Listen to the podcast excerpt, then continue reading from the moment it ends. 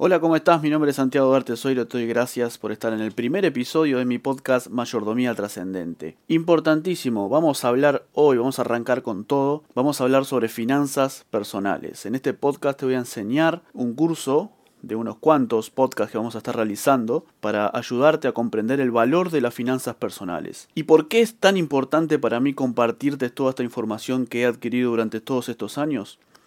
Porque en mis tiempos de ruina económica, desbordado de deudas, viviendo en escasez e imposibilitado de brindarle a mi familia la calidad de vida que yo deseaba darles, comprendí el valor de la educación financiera. En mi adolescencia siempre decía, cuando sea adulto voy a tener mucho dinero para ayudar a los que menos tienen. Y lo cierto es que pasé la barrera a los 25 años y mi situación económica no mejoraba para nada. Todo lo contrario, iba en picada hacia el punto más profundo de escasez. Ningún factor externo podía cambiar mi situación económica. Ni el gobierno, ni mi familia, ni, ni más dinero en mis manos. En tono de bromas comentaba con mis amigos que hubiese preferido nacer en una familia millonaria. Deseaba con todo mi corazón cambiar mi situación económica. Y todos los seres humanos llegamos a una etapa de hartazgo que nos genera una rebeldía y que nos impulsa a tomar decisiones. En mi caso, me obligué a tomar cartas en el asunto y a buscar soluciones. No podía esperar, eh, no había posibilidad de nacer en una familia millonaria, ya había nacido en la familia que había nacido, el gobierno no me podía ayudar, mi familia no me iba a ayudar, ni más dinero en mis manos me podía ayudar. Ahora te voy a dar el secreto de qué fue lo que me ayudó. Cuando me convertí al cristianismo, me decían que la Biblia era un manual de vida y durante un tiempo profundicé en sus riquezas y adicionalmente estudié algunos conceptos prácticos y creé un sistema financiero personal, un sistema educativo financiero personal, el cual me permitió ver los resultados económicos que deseaba experimentar. No necesité sumas económicas abultadas para mejorar mi situación, no necesité sumas económicas abultadas para salir de deudas, y comencé y no, no precisé y no necesité sumas millonarias para comenzar a ahorrar y para invertir.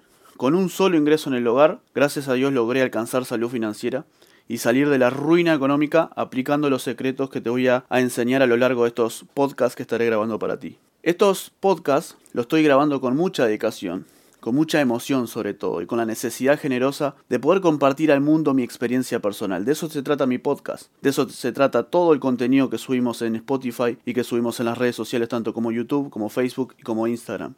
Enseñar en este caso a cómo salir de la ruina económica a otras personas, cómo pagar las deudas, cómo administrar el dinero, cómo generar ahorros y cómo invertir. En otras palabras, cómo tener salud financiera. Espero poder ayudarte a lo largo de estos podcast a que logres los resultados económicos que, que financien el estilo de vida que siempre deseaste. Hoy vamos a arrancar rápidamente haciéndonos una pregunta. ¿Es malo para un cristiano tener abundancia económica? Muchas, durante mucho tiempo, nos han querido meter creencias que vienen desde, desde antes, de que es malo para un cristiano tener abundancia económica, que el amor al dinero, que lo voy a explicar en este podcast también, que es malo, no se puede tener mucho dinero, mejor eh, que un cristiano tiene que ser pobre. No, no. Hay muchas creencias erróneas que han infectado a la iglesia y que han hecho que una iglesia se convierta en una mentalidad de pobreza. Y personalmente debería considerarse pecado no tener dinero. No se considera pecado, pero en este podcast Mayordomía Trascendente, donde hablamos a ser mayordomos de forma trascendente con los recursos que Dios nos da, personalmente considero que estar en el planeta únicamente para ganar dinero es una de las estafas más grandes que nos hemos podido inventar como sociedad. Nuestra función en la Tierra es servir. Esa es nuestra función, servir y entregar valor a otros seres humanos. El dinero es una consecuencia de ello.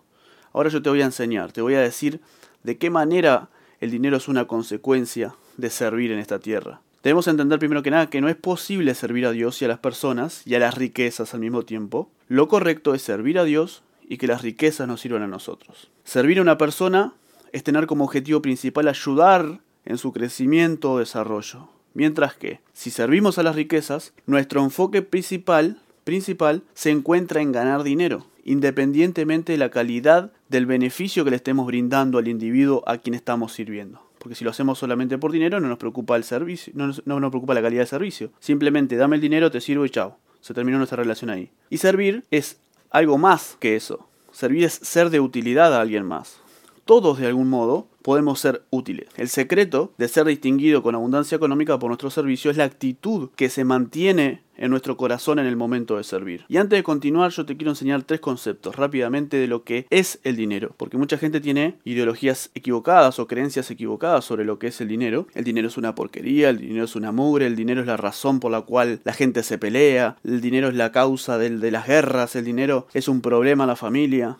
Y nada que ver, nada que ver. Si tenemos esos pensamientos, si tenemos esas creencias, estamos muy equivocados y te lo voy a enseñar en este podcast. debemos aprender tres definiciones acerca del dinero para anular esas creencias negativas y poder empezar a reconciliarnos con el dinero. Número uno, el dinero es un amplificador. Número dos, el dinero es un acelerador. Y número tres, el dinero es un medio o una herramienta para concretar un fin. No es más que eso. No es más que eso. Y voy a explicar brevemente cada concepto. Número uno, decíamos, el dinero es un amplificador. Cuando expresamos que el dinero es un amplificador, nos referimos a que no tiene ningún poder por sí solo. El poder que tiene es el que le damos nosotros basados a los valores que tenemos. Por ejemplo, si somos generosos, el dinero va a amplificar nuestra generosidad.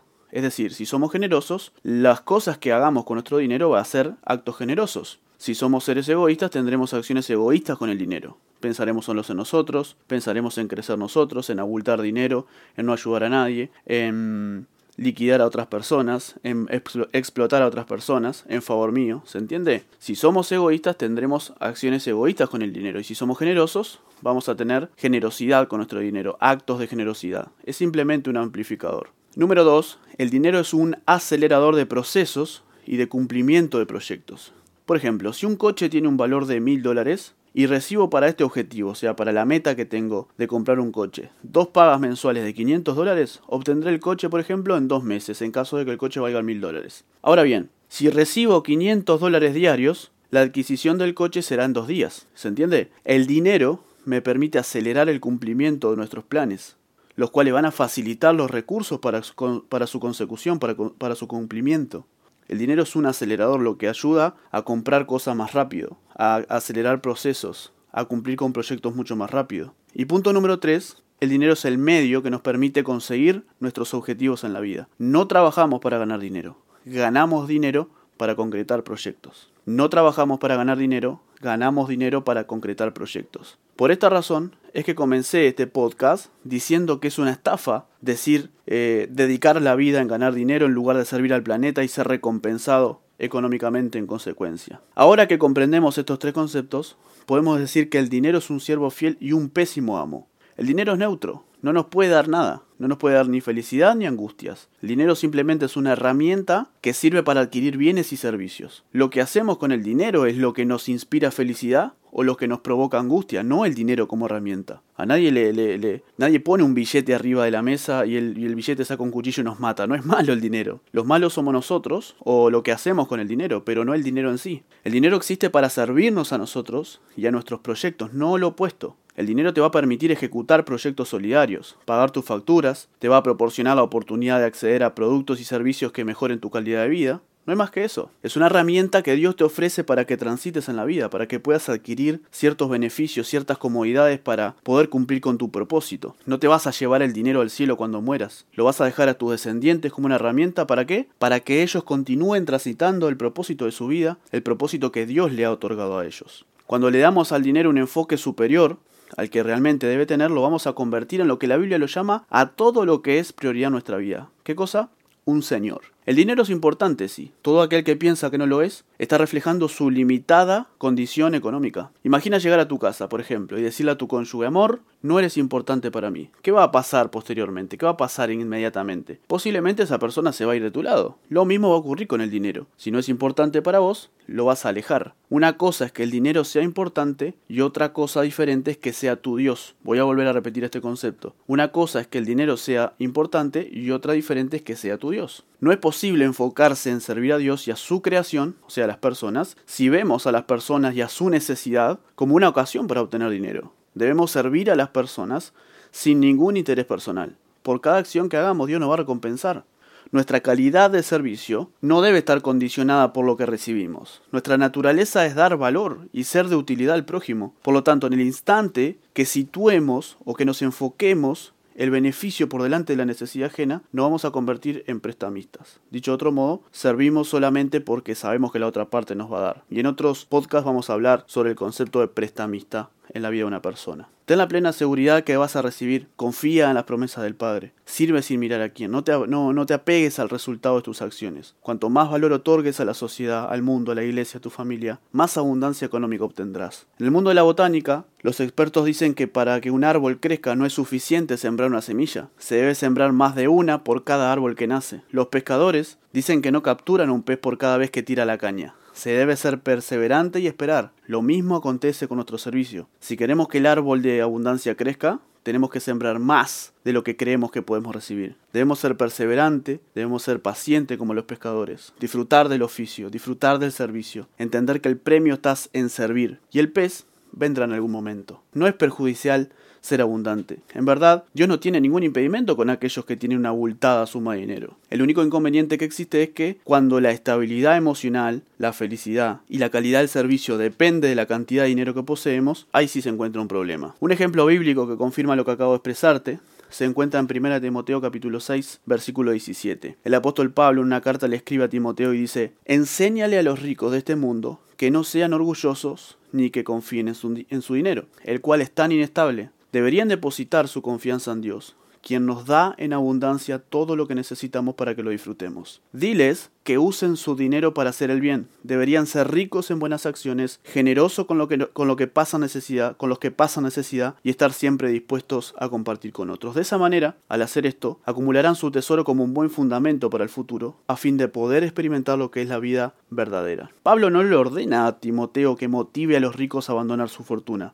Todo lo contrario, los estimula para que lo compartan. Y además confirma que es Dios el que les da, incluso a los ricos. Subraya además que deben mantenerlo. Y además alienta a que aumenten su riqueza interior realizando buenas acciones con su dinero. Dicho de otra manera, a invertir una porción de su dinero en causas que signifiquen un, un mundo mejor, una comunidad mejor. Y como si no fuese suficiente, lo van a acumular para experimentar lo que es la vida verdadera. Es decir, van a disfrutar no solo de gastarlo, no solo de vivir cómodamente, también van a acceder a beneficios que realicen buen, eh, a beneficios por realizar buenas acciones con el dinero. Esta es la motivación correcta para el deseo de acumular dinero. ¿Ves que no hay nada de la avaricia acá? Esta es la motivación correcta para el deseo de acumular dinero, crear un mundo mejor y hacer más ricos a otros. Con más dinero vas a tener el poder de servir a más personas, vas a poder cambiar más vidas, vas a poder aportar a más proyectos solidarios y vas a bendecir tu vida aún más. ¿Qué sucedió entre Jesús y el joven rico? ¿Es difícil que los ricos entren al reino de Dios? La palabra que se usa para ricos se refiere a una persona que desea obtener dinero con un espíritu de avaricia.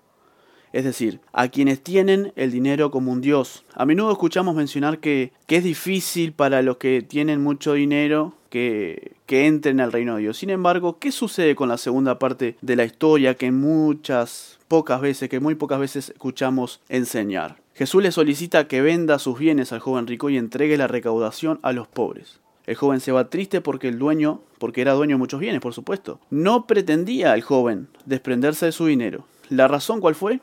Es que en sus bienes estaba depositada su confianza y su seguridad. Había convertido el dinero en su señor. Ese era el, verdadero problema del joven rico. No estuvo dispuesto a realizar buenas acciones con su dinero. Y esta actitud lo llevó a perder la posibilidad de multiplicar su matrimonio. Puesto que en Marcos 10:29, mira lo que dice, acá está el secreto, Jesús le enseña a sus discípulos que no hay nadie que no haya dejado todo por servir y predicar el Evangelio que no reciba cien veces más de lo que ha dado. Jesús entonces no le estaba demandando al joven rico que desechara su fortuna, todo lo contrario, le estaba dando la oportunidad de recibir cien veces más. Lee la historia completa en Marcos 10, 17, 30. Confirma tú mismo lo que quiero enseñarte con este secreto. E insisto, Dios no tiene ningún inconveniente con que tengas abundancia económica. Es más, en esta última historia te he enseñado un secreto más. Dios quiere y está dispuesto a entregarte más cuando el deseo correcto de tu corazón es servir a Dios y a las personas. Servir es dar valor y ser de utilidad, lo que implica abundancia económica cuando el objetivo principal es en beneficio del prójimo y no el enriquecimiento personal. En otros términos, cuando priorizo disponer mis dones y mis talentos al servicio de Dios con un corazón desinteresado y no porque me conviene. ¿Qué es servir a Dios? Para los que no saben qué es servir a Dios, te lo voy a explicar este concepto a través de Mateo 25, 31 al 40. Dice así, cuando el Hijo del Hombre venga en su gloria, acompañado por todos los ángeles, entonces, entonces se, se, sentará sobre su trono glorioso. Todas las naciones se reunirán en su presencia y él separará a la gente como un pastor, separa a las ovejas de las cabras. Pondrá las ovejas a su derecha y a las cabras a su izquierda. Entonces el rey dirá a los que estén a su derecha, vengan ustedes, que son benditos de mi Padre, hereden el reino preparado para ustedes desde la creación del mundo. ¿Por qué? Pues tuve hambre y me alimentaron, tuve sed y me dieron de beber, fui extranjero y me dieron su hogar, tuve desnudo y me dieron ropa, estuve enfermo y me cuidaron estuve en prisión y me visitaron. Entonces esas personas justas responderán, Señor, ¿en qué momento te vimos con hambre y te alimentamos o con sed y te dimos algo de beber? ¿O te vimos como extranjero y te brindamos hospitalidad? ¿O te vimos desnudo y te dimos ropa? ¿O te vimos enfermo o en prisión y te visitamos? Y el rey les dirá, les digo la verdad, cuando hicieron alguna de estas cosas al más significante de estos, al más insignificante de estos, mis hermanos, me lo hicieron a mí. Está hablando de la gente. Este versículo afirma lo dicho. Cuando realizamos buenas obras por alguien más, a Dios se la estamos realizando. Por tanto, servir a las personas es servir a Dios. Simplemente, poner nuestros dones y talentos al servicio de las personas es cumplir con tu llamado. Para los que se preguntan cuál es el llamado. Poner los dones y talentos al servicio de las personas es cumplir con tu llamado. Y llevarlo a cabo no es precisamente dentro de una iglesia, sino fuera, con tu negocio, con la creación de tus manos, con tu arte, con tus ideas, con cualquier cosa. Servir a Dios no es solamente hablar de Jesús permanentemente. Servir a Dios es ser Jesús. Si analiza los tres años de ministerio de Jesús, vas a observar que se encontraba constantemente sirviendo a las personas, llevando a cabo su naturaleza servicial. Y no te quedes solo con su etapa ministerial. Antes, Jesús ejercía el oficio carpintero, de modo que servía a su pueblo con su talento para la carpintería. ¿Se entiende el concepto? Y tú, tú tienes grandes talentos. Puede ser para la música, para la escritura, para el baile, para el humor, la habilidad de crear o inventar, no lo sé, pero lo tienes. Un buen ejercicio sería encontrarlo y que el mundo te conozca. ¿Qué provecho tiene tu don si solo te enfocas en tu beneficio personal? Servir en beneficio personal es expresar, por ejemplo, lo hago porque me siento bien, porque vivo de ello y porque soy feliz haciéndolo. Fíjate que esa actitud sería una actitud personal. Estaría enfocado simplemente en una actitud personal, un enfoque personal. Y ahora bien, la actitud correcta en nuestro corazón debería ser, ejecuto mi don porque tengo la oportunidad de hacer más fácil la vida de alguien, me recompenso de ello como consecuencia de poner a un ser humano como objetivo y asimismo soy feliz debido a que cumplo con la asignación que, que, se me ha confiado, con la que Dios me ha confiado. Cuando somos conscientes que nuestras capacidades son para cambiar o para hacer la vida más fácil a otros, todo cambia. La actitud en el momento de servir cambia. Vas a ser capaz de entregar más de una milla extra cuando entiendes de que tu asignación ha sido otorgada para ser parte del recuerdo grato de una persona, de una familia, de una empresa, una organización, lo que fuere. Además, vas a tener la seguridad de que vas a recibir abundancia, abundancia económica por el hecho de estar en el lugar correcto. Esto también debería ser un factor tranquilizante para ti. Cuando tu actitud es de servidor y sabes que tu deber como tal es darlo todo, te vas a despertar con una actitud diferente con una energía positiva superior. ¿En virtud de qué? En virtud de que entiendes de que no vas simplemente a trabajar. Ahora tienes una misión.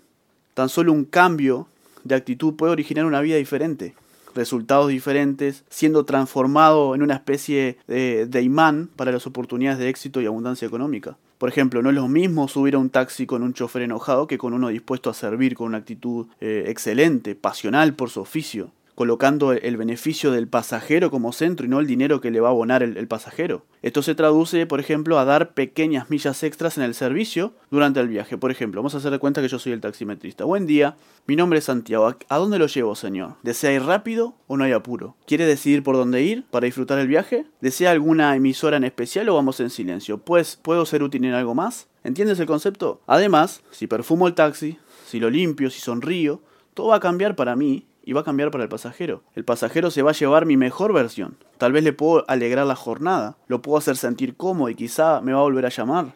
Posiblemente te despide con una, me, va a despedir con una, con una buena propina, o quizás no, pero nos es indiferente. ¿Debido a qué? Debido a que sabes de que tu naturaleza es dar. Tu naturaleza es dar, es ofrecer tu mejor versión y responder a la necesidad del cliente con tu mejor rostro y con tu mejor disposición. ¿Te das cuenta que no estoy hablando de iglesia? Te das cuenta que no estoy hablando simplemente de familia, estoy hablando de cualquier ámbito. Estoy hablando de poner tu don para manejar, tu don para servir, tu don de gente al servicio de la gente en tu mejor, en tu mejor versión. La recibirás por parte del cliente en el taxi o por otro sitio. Estoy hablando de la recompensa, del reconocimiento por tu actitud excelente. Tu actitud excelente provoca una recompensa gestionada por el Señor. La recibirás por parte del cliente en el taxi o por otro sitio. No sabría decirte cómo la recibirás, pero lo que sé es que la recibirás si tu actitud es de excelencia y de servicio. Saber que Dios nos bendice por nuestra actitud del corazón lo, va lo cambia todo, lo va a cambiar todo. Esto que acabo de expresarte es servir a la creación de Dios. Esto es ser Cristo. En consecuencia, esta actitud de vida te vas a beneficiar de oportunidades, te vas a, beneficiar de, bendiciones y de abundancia económica. Solo por decir buen día dirás tú, no solamente, por dar valor y por ser de utilidad con tu mejor actitud. Las personas exitosas son las que están dispuestas a dar lo mejor de sí mismo. ¿Te has dado cuenta? Analiza las, las personas exitosas de este mundo, de este planeta, y te vas a dar cuenta que son las personas que mejor servicio entregan. Ocupa tu tiempo en servir a Dios, a buscar su reino y su justicia, a hacer lo que se te ha encomendado y, y, lo, y lo que mejor haces, a cambiar vida de alguna forma u otra. Vas a notar cómo tus necesidades son provistas y vas a alcanzar poco a poco mejores resultados económicos. Todo se sujeta a la actitud de tu corazón, nada más. Reconociendo quién te ha llamado, reconociendo a quién estás sirviendo realmente y para qué, por supuesto, poniendo el foco en el ser humano y no en el beneficio que tú obtendrás. Como consecuencia, el dinero va a ser tu siervo fiel, para vos y para tus proyectos. Y quiero terminar este podcast con este secreto, con una metáfora. Cuando buscas insistentemente eh, al gato, la mayoría de tu tiempo el gato se va a ir de ti, o lo tendrás por un corto tiempo. Ahora bien, el gato viene siempre que estás enfocado en una tarea importante.